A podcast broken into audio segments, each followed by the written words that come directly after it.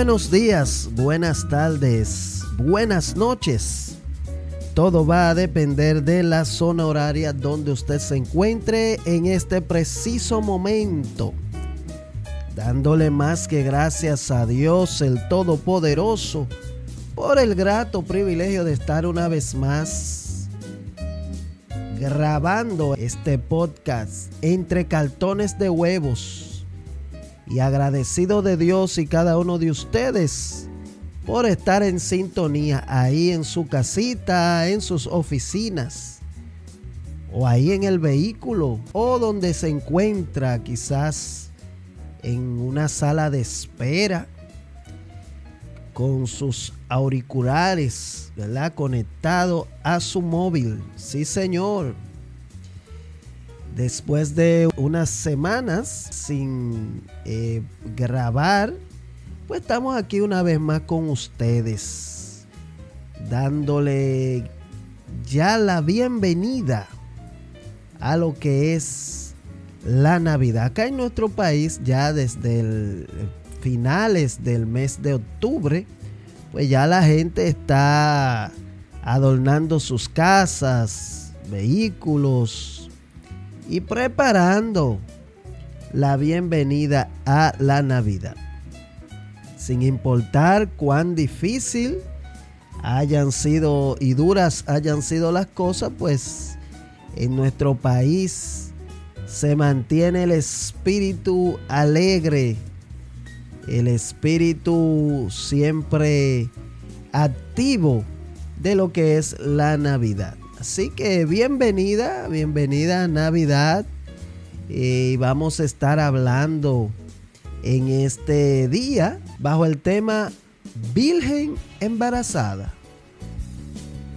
Ese es el tema que vamos a tener en esta tarde, en esta noche o mañana, madrugada, no importa en qué momento usted nos esté escuchando. Virgen embarazada es el tema bajo el cual estaremos hablando en este momento. En los tiempos en que crecía, pues se usaba o estaba, era de mucha importancia lo que es el asunto de la virginidad. Eso, se le, eso era algo sagrado, se hablaba de esto con mucha, ¿verdad? Como discreción y, mucho respeto hacia esto, especialmente, especialmente la gente que nosotros le llamamos eh, del mundo, o sea, los que no están sirviéndole a Dios en una iglesia, en, un, en una religión X. O sea, aún en el mundo la gente que no estaba sirviéndole a Dios tenía o guardaba ese cierto respeto a lo que es la virginidad. Eh, recuerdo que una joven saliera embarazada estando en la casa de sus padres, eso era algo muy bochornoso, muy vergonzoso para la familia padres, ¿verdad? Un poco ásperos, si así podríamos decir. No ser tan abierto como en estos tiempos acerca de este tema y de estos temas de la sexualidad y esas cosas. Y los padres preferían muchos, esos casos lo vimos en nuestro barrio, pasaba como esos padres eh, se atrevían a sacar a su hija embarazada de sus casas, preferían que se fuera esa joven a coger lucha, como decimos por ahí, a pasar trabajo con un embarazo.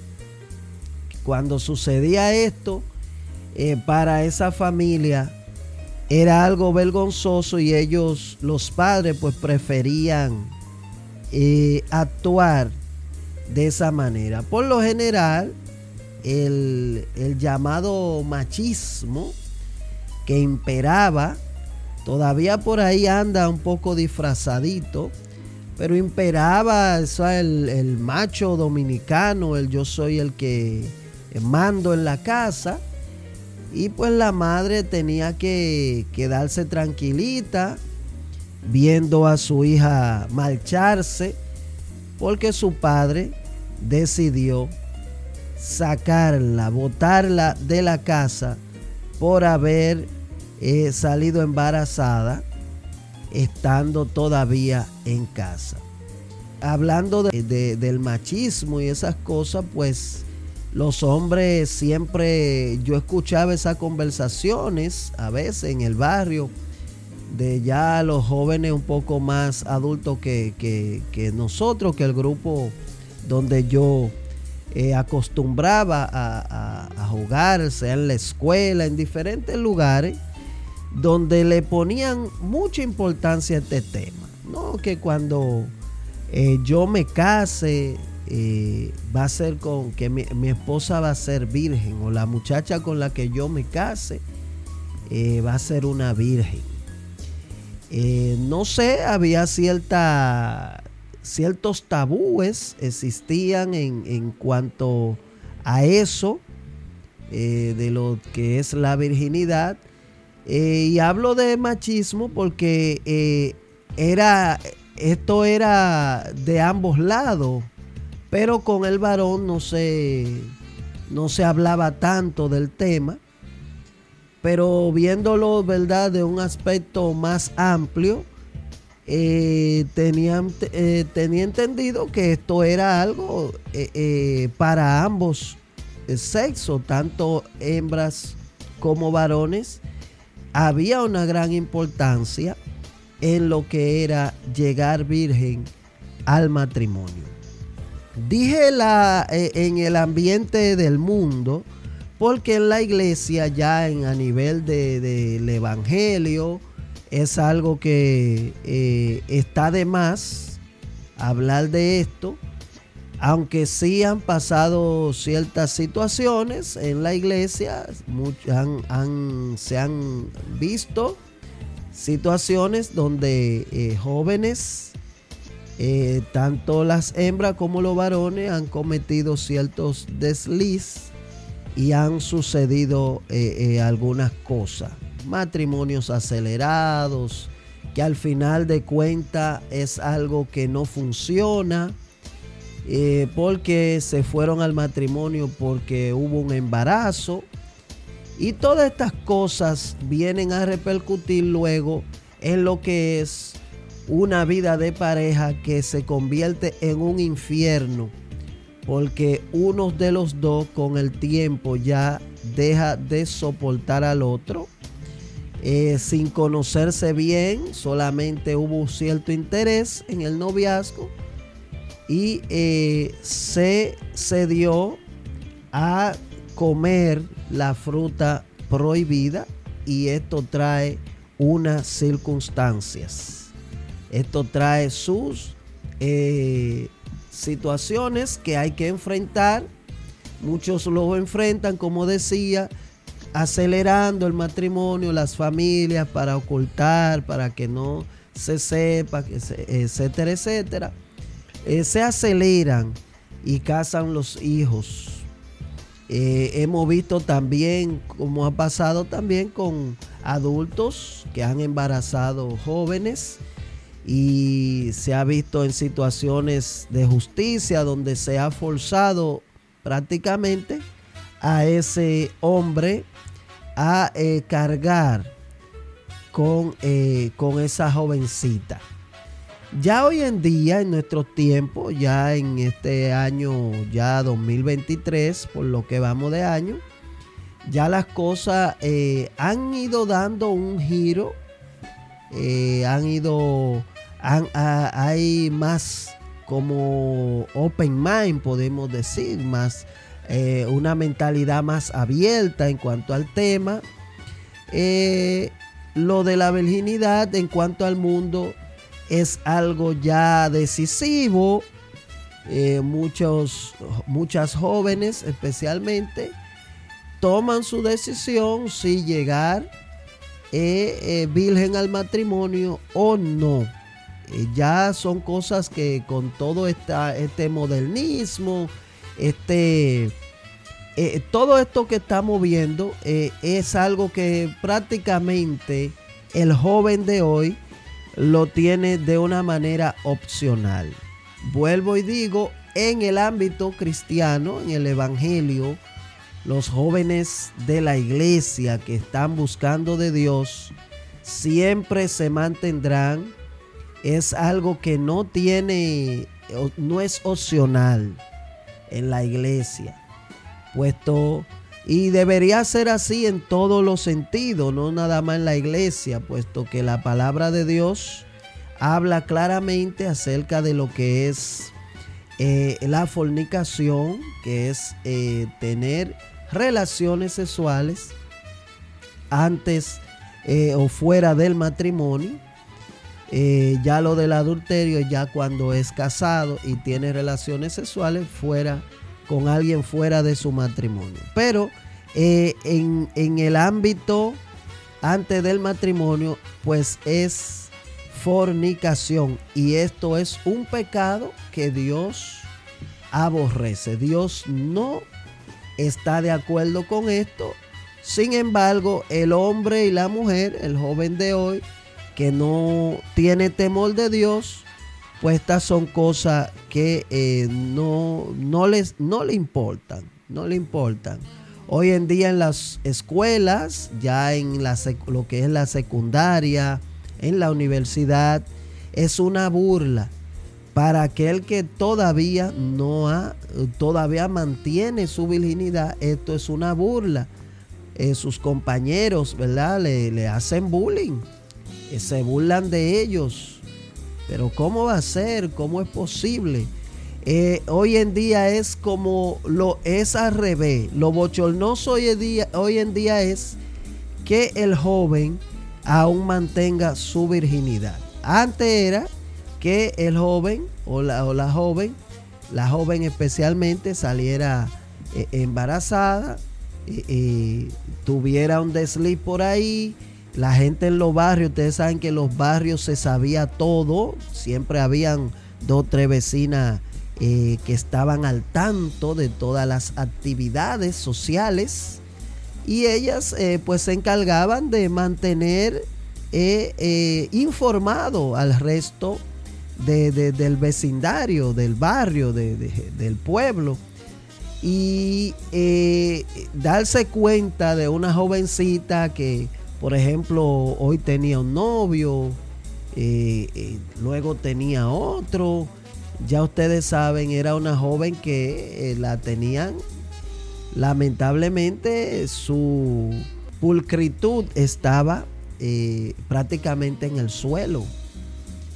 Y había que cuidarse mucho de, las vecinas así, que se mantenían informadas e informando todo, me acuerdo que la juventud, cada vez que eh, se iba a hacer algo por ahí, escondida, había que hacerlo donde eh, o de una manera que estas vecinas no se enteraran, porque si no, de seguro que los padres y los demás vecinos se iban a enterar. Entonces, trayendo esta breve información o esta breve reseña sobre este asunto de la virginidad, eh, yo quiero hablar en este, en este momento de algo que pasó con una joven hace más de dos mil años. Imagínense si en días pasados, hace, vamos a poner 10, 15, 20 años atrás, el asunto de la virginidad era algo sumamente delicado. Imagínense hace más de 2000 años.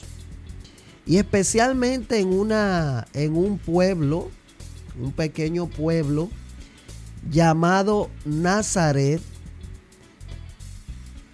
allá en Israel, había una joven que estaba comprometida para casarse con un jovencito. De acuerdo a la ley que imperaba en esa nación, en ese, en ese país, habían unas reglas sumamente estrictas concerniente al asunto de la fornicación y el adulterio. E inclusive de ser sorprendida una mujer en acto de adulterio, esta indefinidamente iría al paredón a ser apedreada por eh, todo aquel que deseara eh, participar. Era apedreada y se le daba muerte aquella mujer sorprendida en el acto de adulterio. Y eh, nosotros tenemos una historia que nos habla de este tema y es allí cuando eh, Jesús eh, se encontraba hablando o predicando el mensaje de, la, de salvación que vino a traer al mundo. Y dice que le llevaron una mujer que la habían sorprendido en el, en el mismo acto de adulterio y la llevaron para acusarla delante de Jesús. Claro está, esta acción tenía dos vertientes.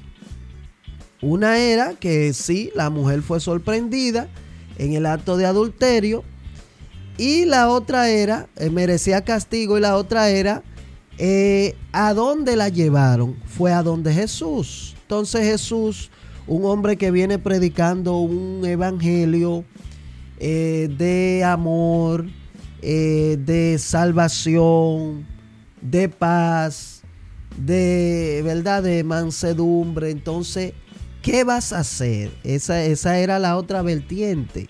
¿Qué tú vas a hacer ahora?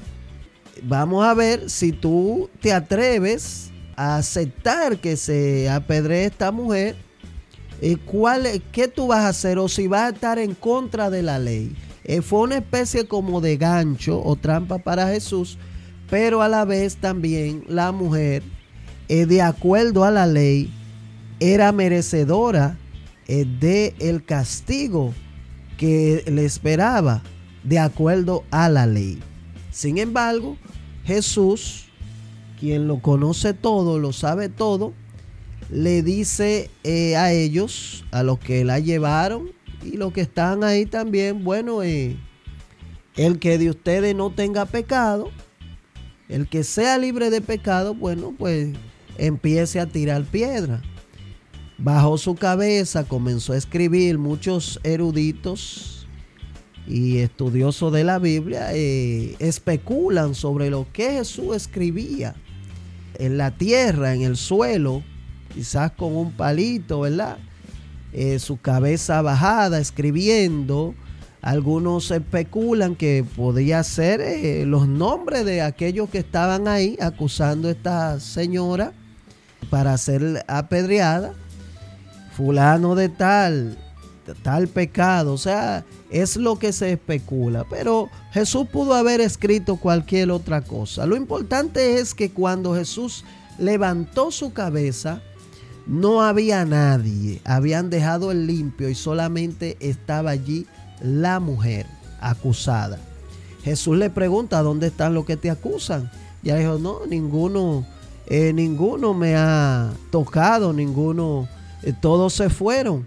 Entonces Jesús le dijo, yo tampoco eh, te condeno, vete, ¿verdad? Y no vuelvas a hacerlo, no peques más. Aquí vemos cómo Jesús, Hijo de Dios y el mismo Dios, a la vez sale librado, dejándole ver a estos hombres que ellos también tenían culpa, también tenían algo que merecían también ser castigados. Sin embargo, no habían sido castigados, por ende eh, dejaron en paz a esta mujer. O sea, esa historia es una reseña sobre cómo se manejaba eh, en ese tiempo eh, con este asunto de la ley en cuanto a el adulterio a los que hacían este tipo de pecado en contra de, de Dios y de sus cuerpos.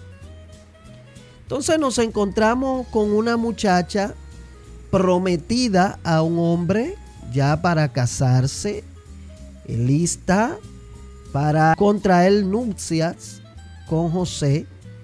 Eh, si nosotros nos vamos a las costumbres de ese tiempo, eh, eh, tanto religiosas como culturales, ese era un procedimiento largo, el asunto del casamiento de una pareja. Era un procedimiento extenso con muchas, muchos requisitos, muchos muchos matices que debían de ser cumplidos al pie de la letra. Todo era muy bien diseñado, muy bien eh, eh, preparado. Y todo esto tomaba un lazo de tiempo. Cada cosa, lo que era el compromiso, se hacía una fiesta del compromiso. Eh, Luego se hacía, la novia regresaba a su casa, el novio a su casa, pero el compromiso ya prácticamente era como un prematrimonio. O sea, la mujer, el hombre comprometido, ya prácticamente estaban, eh, se podía decir que eran esposos. No obstante, aún no podían tocarse hasta llegar el día en que los padres del novio decidieran eh, celebrar la festividad. Se dice que eh, los padres del novio era que anunciaban de sorpresa. Por eso se compara mucho la venida de, Jesús por la iglesia, su, eh, su segunda venida por la iglesia, eh, con lo que es la boda. Se le llama la boda del cordero, porque en la boda la familia del, del novio era quien anunciaba, el padre del novio tomaba, bueno, vamos. Entonces había que ir hacia, se dirigía un, un contingente de, eh, podríamos decir, los chambelanes del novio, los acompañantes del novio, podríamos decir quizá padrinos, etcétera, se dirigían a casa de la novia. Y aquí vemos también en, el asunto de las diez vírgenes prudentes y las insensatas, vemos acá también una comparación con la llegada del esposo. Era algo de sorpresa. La novia simple y llanamente tenía que estar preparada, ella y su séquito, para el día ya después del compromiso, ya en cualquier momento, el novio iría a buscar a su novia. Eh, eh, eh, había el compromiso debajo de la tupá que se celebraba, ¿verdad? Era una especie de carpa especial donde se celebraban, se conmemoraba las fiestas de este compromiso. Regresaban a su casa cada quien.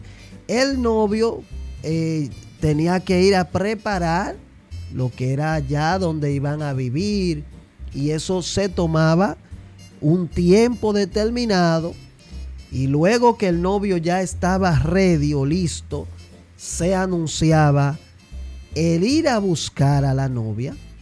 Y esto era otra especie de celebración en todo el camino, el trayecto, eh, ¿verdad? Cánticos, eh, música, etcétera. Asimismo, eh, es la comparación de lo que será la venida del Hijo del Hombre, o del Hijo de Dios, por la iglesia. Eh, eh, vemos en qué situación se encuentra esta joven comprometida. De repente, quizás ella se encontraba en casa de sus padres haciendo sus quehaceres no registra la palabra de Dios en qué momento, a qué hora, en qué lugar exactamente ella estaba. Vamos a poner que ella estaba trapeando, vamos mapeando, como dirían algunos eh, eh, en otros países, eh, suapeando el piso o quizás no barriendo, porque era de tierra a lo mejor en ese tiempo, o de madera o de ladrillo, lo que fuera, pero ella estaba en sus quehaceres, porque era una joven atenta, era una joven obediente, era una joven eh, eh, dispuesta, por ende eh, me imagino que ella estaba en sus quehaceres. Y de repente dice que llega un ángel, le visita. Y aquí tenemos una situación difícil para esta joven llamada María, que al recibir la visita de, este personaje, eh, la Biblia no dice si ella saltó de un brincó, de, eh, se asustó es probable que se asustara, sí, porque dice que la primera palabra, eh, después del saludo, de la salutación del ángel hacia María, es no temas. O sea, pudo haber sido que ella sintió algo de temor, imagínese. Eh, no, eso no se andaba viendo en ese tiempo, porque si nos vamos atrás, había ya pasado alrededor de 500 años desde el último profeta, Malaquías, en la Biblia, eh, que es donde termina el Antiguo Testamento, para luego iniciar al nuevo pacto, que esto empieza con Jesús, nacimiento de Jesús, pues habían pasado alrededor de 500 años sin noticia de un profeta, sin nadie decir, eh, solamente se escuchaba o se argumentaba entre la sinagoga y eso al leer el rollo, por ejemplo en el caso de Isaías, niño no ser nacido, niño no ser dado, otros eh, profetas que habían escrito y se leía el rollo en la sinagoga, en el templo, en algunos eruditos y maestros hablaban del tema de sobre un Mesías que vendría a salvar al pueblo de Israel. Pero la situación era que este Mesías que se estaba esperando era un superhéroe. Se estaba esperando un hombre que vendría a pelear porque en ese tiempo el, el pueblo de Israel estaba bajo el yugo del imperio romano. Los romanos estaban gobernando el pueblo de Israel. Entonces ellos esperaban a alguien que vendría a salvarlo, a pelear, a luchar contra ellos, contra los romanos, a formar un ejército y levantarse. Eh, hay muchas cosas que llevaban a esto. Eh, ¿Qué era del linaje de David? Sabemos quién fue el rey David, un hombre de pleito, de guerra. Eh, entonces vendría a reinar pues, un hombre del linaje de David. Estamos hablando de un rey, de un guerrero entonces tenía razón el pueblo a esperar a ese Mesías eh, prometido eh, del linaje de David, un rey, un guerrero, un luchador, alguien que venía a formar un ejército para pelear en contra del imperio romano que estaba imperando, valga la redundancia, sobre el pueblo de Israel. Entonces, había pasado un lazo de tiempo donde no se escuchaba un profeta que fuera como antes y dijera, mira, el Señor dice, o dice Jehová, etcétera, etcétera. Eh, de repente le llega esta visita inesperada a María. No sabemos qué aspecto tenía el ángel, si tenía las dos alas como lo dibujan. Si él fue como una persona normal, me imagino que que algo diferente habría de tener para ella eh, eh, causarle algo de espanto o de temor, porque este personaje le dice a María, no temas. Luego de darle la salutación, bienaventurada tú eres entre todas las mujeres, aquí, va a ser engendrado en ti eh, el Salvador del mundo porque Él va a venir a salvar el pueblo eh, de sus pecados, etcétera, etcétera. Este ángel le habla, le explica a María, le dice todas las cosas, como todos, como todos los llamados, siempre hay un pero. Siempre hay un pero, usted lo ve desde Moisés, eh, desde, eh, o sea, todos los, hombres y mujeres que Dios a lo largo de la palabra eh, llamó, en algún momento tuvieron, sacaron a flote su humanidad. Entonces, el caso de María fue, espérate, está bien lo que tú dices. Es verdad que sí. Cuando el ángel le dijo, salve, muy favorecida, el Señor es contigo. Bendita tú entre todas las mujeres.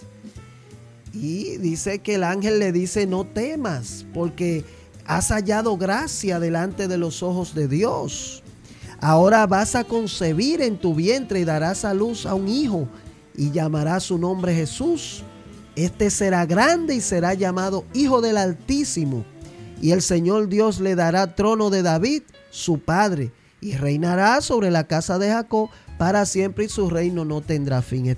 ¿Y cómo va a ser posible? Pues estamos, yo estoy en el proceso, en el proceso de compromiso. ya estoy, ok, eh, yo me, eh, prácticamente estoy, soy pertenencia de, de José, pero aún yo no he conocido varón. Bueno, entonces eh, en el término conocer, muchas veces en la Biblia, cuando habla de conocer, conocer varón en este caso es que un varón o un hombre no se había allegado a María. O sea, todavía María estaba eh, era una virgen. Entonces, el ángel le responde y le dijo, mira, el Espíritu Santo va a venir sobre ti y el poder del Altísimo te va a cubrir con su sombra, por lo cual también el santo ser que va a nacer será llamado Hijo de Dios. Y aquí él le da un le, le da una como una especie de aliciente, mira, también tu parienta Elizabeth también ha concebido en su vejez, porque Elizabeth era estéril.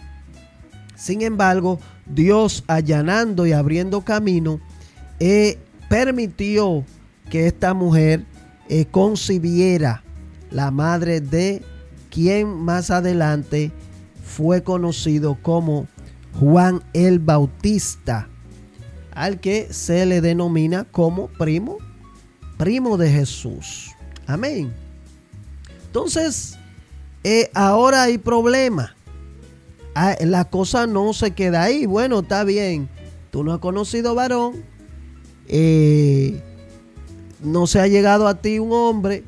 Eres virgen. Pero el Espíritu Santo es que va a engendrar en ti a esa criatura, a ese santo ser que va a nacer. Ok, está bien. Cuando María le dice que cómo será esto y todas estas cosas, y él le dice también lo de Elizabeth, que era estéril, le recalca que no hay nada imposible para Dios.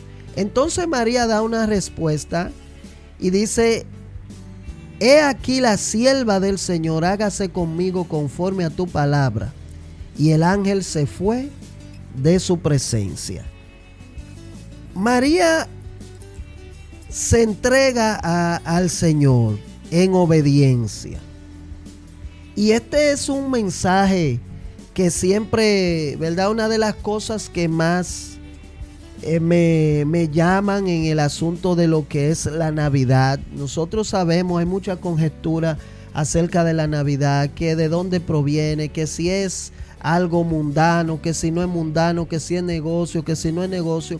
Pero nosotros los cristianos evangélicos que conocemos, hemos conocido a Dios, sin importar, ¿verdad? Que cuál sea el significado, que, porque ya esto es cada quien dará su significado a lo que es este asunto de la Navidad. Y más adelante ojalá podamos grabar un programa concerniente a este tema.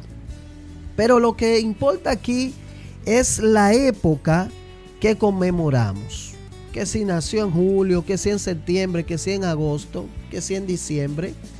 Eh, de acuerdo al relato bíblico, pues para nada fue para este tiempo, em, especialmente allá en el oriente. Eh, era muy difícil que naciera para los tiempos de diciembre. Sin embargo, nosotros sí entendemos que Él nació. No importa qué fecha fue, qué día fue.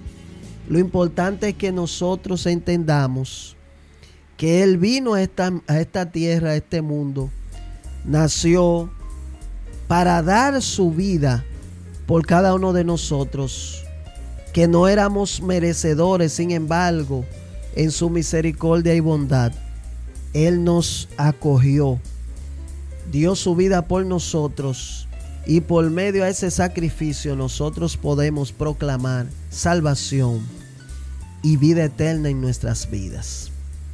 Por eso veo este tiempo, esta época, más que de los regalos, que de la juntiña con la familia, etcétera, un tiempo donde debemos de detenernos y mirar en nuestro interior hacer como una mirada, como dicen, retrospectiva, mirar atrás y, y ver cómo hemos venido manejándonos en cuanto a la obediencia a nuestro Padre Celestial. Este es un tiempo, una época donde se recalca la obediencia, la humildad, la sencillez. Esta muchacha María eh, le dice al Señor, bueno, al ángel, bueno, eh, hágase conmigo conforme a tu palabra. He aquí tu sierva. Pero no, ese he aquí tu sierva y hágase conmigo conforme a tu palabra. No se queda ahí, mis amados. Aquí hay un problema.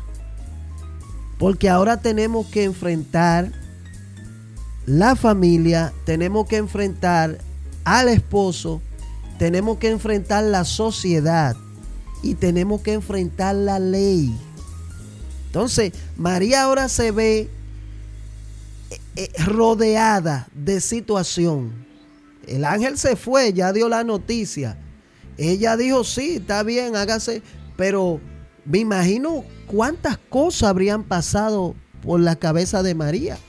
Si hoy en día, como yo le decía al principio, que una joven eh, salga embarazada, eh, eh, siendo, estando en su casa, una niña de su casa sale embarazada, es algo escandaloso, es algo, ¿verdad? Aunque hoy día se ve de manera diferente, no tan...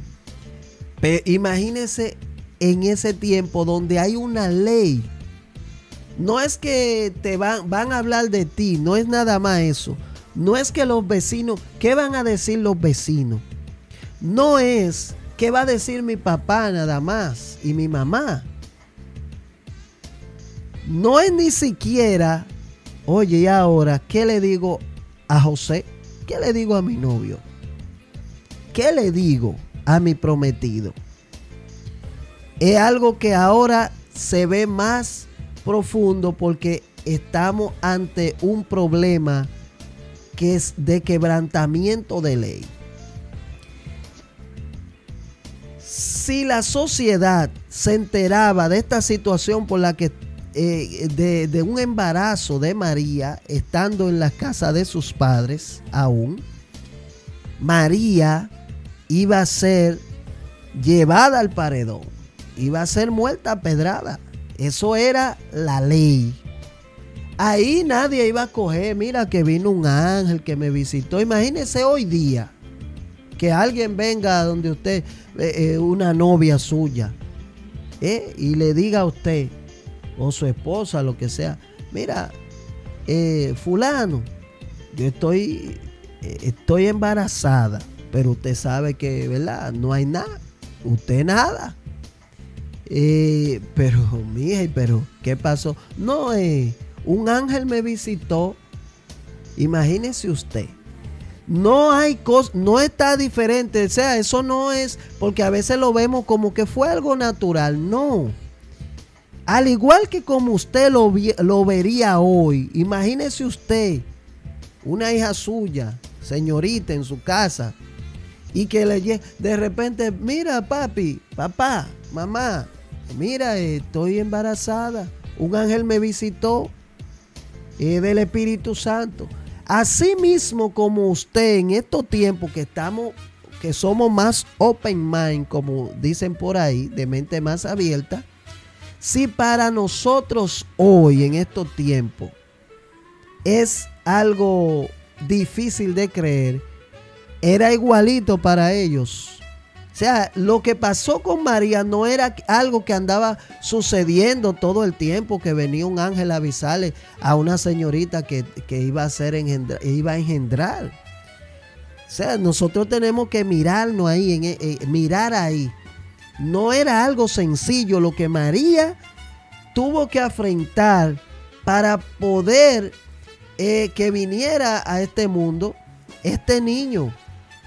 Entonces, aparte de, esta situación, eh, lo del ángel ya queda sorprendida y esto, vamos a hablar con papá y mamá. Papá, mamá, miren, me visitó un ángel, imagínese usted, su hija, como le dije ahorita, contándole a usted una historia como esta. Mira, me visitó un ángel, yo estaba trapeando y de repente llegó ese ángel y me dijo, que yo soy agraciada, que he encontrado gracia ante los ojos de Dios y que el Espíritu Santo eh, va a venir sobre mí, yo voy a quedar embarazada y voy a traer al Mesías. Imagínese usted, así como usted actuaría o se congelaría o se quedara paralizado, lo que sea, hoy así mismo es lo mismo que pasaría con los padres de María en aquel tiempo. No es algo, no es nada diferente de ahí. Es igual. Entonces, ¿cómo los cogieron los padres? La Biblia no habla del tema, no dice.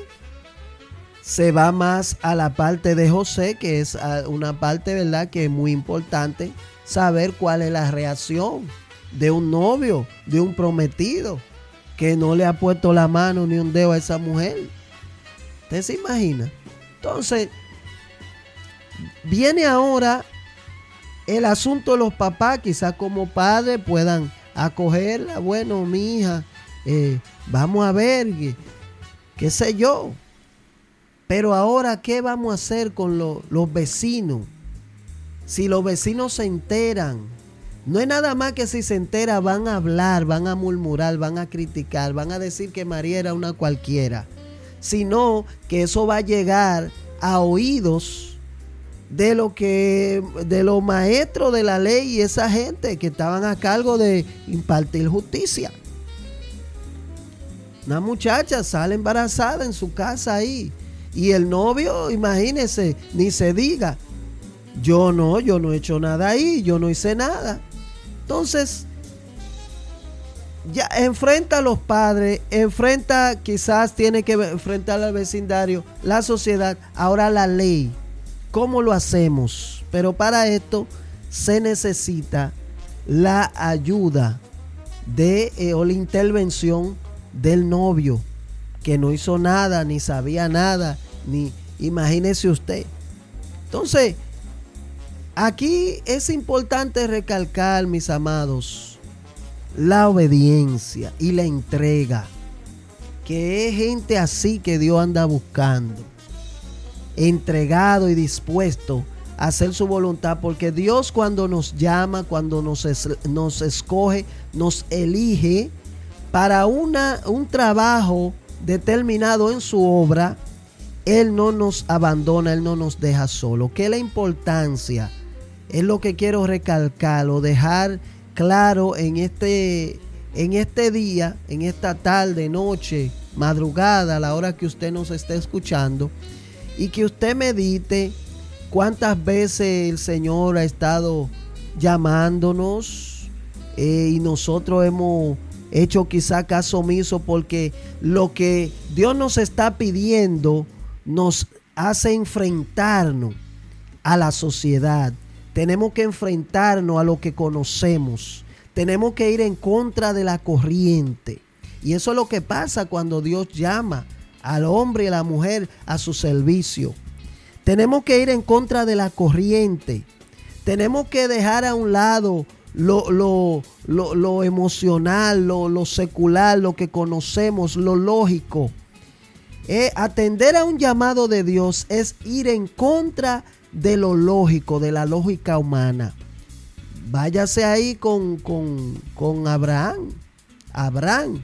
Cuando Dios llamó a Abraham, eh, oiga qué llamado, mira, un hombre que él ni conocía a Dios y la, eh, venía de un lugar donde, politeísta donde se adoraban muchísimos dioses. Su papá era uno de los maestros, líderes, cabecilla de esos eh, brujos, si así le podemos llamar hoy día. Entonces, de repente, él escucha una voz, alguien viene y le dice, mira, eh, te he elegido, mira, sal de tu tierra y tu parentela. Eso es, mira, olvídate de la herencia de tu padre.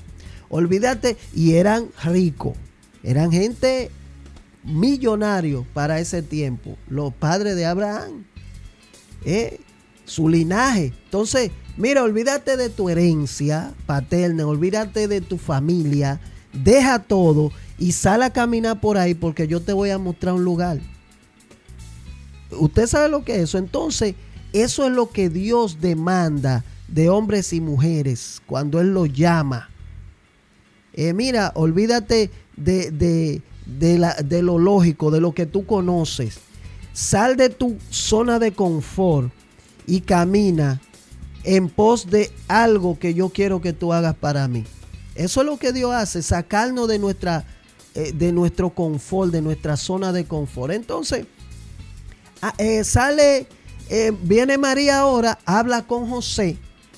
Imagínese usted, su novia, usted, yo, por ejemplo, cuando era novio, que mi novia, mi prometida, un día yo llegara a visitarla, ¿verdad? Y de repente ella, mira, eh, eh more, quiero hablar contigo.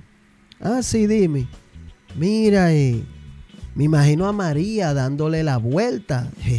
Esa ya, y José ya moca. Tú sabes, more, mira, eh, yo estaba, hace como una semana, yo estaba aquí en la casa haciendo el oficio. Y de repente un ángel entró. Bueno, hasta ahí Quizá haya algo de sorpresa para José, un ángel, ¿cómo? era igual que hoy, amados. Eso no se andaba viendo, eso no era algo normal. Nosotros lo vemos como que todo pasó normal. Leemos la historia como que eso. No. Ojalá usted póngase en esos zapatos. Hoy día compárelo con, con usted, con su vida. ¿Qué pasaría? ¿Cómo sería? Así mismo pasó con ellos. Dice, eh, le dice ella a José, bueno, el ángel me dio una noticia y me dijo que yo iba a concebir. ¿Cómo? Pero dime, cuando nos casemos, que no, no, no, que ya, que el Espíritu Santo iba a venir sobre mí. Imagínese a José en Belén con los pastores, mirando para todos lados y pensando ya, maquinando. Bueno, ¿y cómo yo ahora me meto en este gancho? Usted, yo no sé si usted le está dando mente a esto. Es algo difícil. Entonces, José, como amaba a María, así mismo dice la palabra, José amaba a María. Y como él la amaba, él maquinó. Pensó, bueno, lo que yo voy a hacer es que me culpen a mí, pero que no me encuentren. Porque él pensó, dijo, me voy a desgaritar yo me voy a desaparecer y la voy a dejar secretamente. Eso, eso dice la Biblia. José maquinando, pensando, dijo, la voy a dejar secretamente, me voy. Al José hacer eso, si el José hacía eso, la sociedad, bueno, María está embarazada y ¿qué pasó ahí? José no aparece. La culpa iba a ser de José. ¿Por qué? Porque entonces José embarazó a María y se fue a juicio. Entonces ahí el culpable, el malo iba a ser José. Entonces él prefería, él prefería echarse, que se le eche esa culpa a él, oiga, de lo tanto que él amaba a María, porque él pudiera decir, él mismo podía ir a denunciarla. Señores, miren, yo no le he puesto la mano a esa muchacha. Y ya ahí ella está diciendo, ella está embarazada, yo sé que yo no le he puesto la mano. Ya ustedes saben, él sabía que era problema para María. Pero como él la amaba, él dijo, la voy a dejar secretamente. dejarla secretamente significaba que él tendría que recibir la culpa por lo que estaba el embarazo de María, porque nadie iba a empezar a explicar, no, lo que pasa que el Espíritu Santo y José cuando yo se lo dije se fue, no. La idea era que María, bueno, oh, María está embarazada, sí, pero José, mira, la embarazó y se desgaritó, no aparece José. Esa era la idea. Sin embargo, como Dios cuando nos llama y nos escoge, nos señala, nos pone algo sobre nuestro hombro, un peso de, de trabajar en su obra, Él respalda. No te dejaré ni te desampararé. Él va y, le, y en sueño viene este ángel y le habla a José. Me imagino que el mismo ángel que fue a visitar a María le habla a José y le dice, mira, no temas tomar a María como tu mujer. Y le explica, mira lo que hay en ella, es así como ella te dijo, ella no te está mintiendo, es engendrado del Espíritu Santo, porque el hijo que ella va a tener le pondrán por nombre Jesús, que significa el Salvador. Él salvará a su pueblo de sus pecados, etcétera, etcétera. Entonces, todos sabemos que José se añade ¿eh? al llamado de su esposa, su mujer, y eh, decide culminar, completar el proceso del matrimonio y tomar a su María como su esposa. La enseñanza que queremos dejar en, este, en esta tarde, en este día, es que nosotros como siervos y siervas del Señor hemos sido llamados con un propósito. Cada uno tiene algo que desempeñar en la obra, en este camino de Dios. Por ende, es necesario que nosotros aprendamos a escuchar la voz de Dios y estar atento a cuál es el llamado que Dios nos ha solicitado. A qué Él nos ha enviado, a qué Él nos envía, a qué Él quiere de nosotros. Y que nosotros al escuchar su voz, al recibir su llamado, podamos ser eh, obedientes y así como María responder, he aquí, el siervo, la sierva del Señor, hágase conmigo conforme a tu palabra. Y que estemos dispuestos a ir a llevar el mensaje, la palabra, hacer eso que el Señor nos ha llamado a hacer. Sin reproche, sin temor, porque Dios de seguro estará de nuestro lado. Será hasta el próximo programa donde usted y yo tenemos una cita una vez más en este podcast entre cartones de huevos. Les habló su amigo Huicho Beltré. Bendiciones.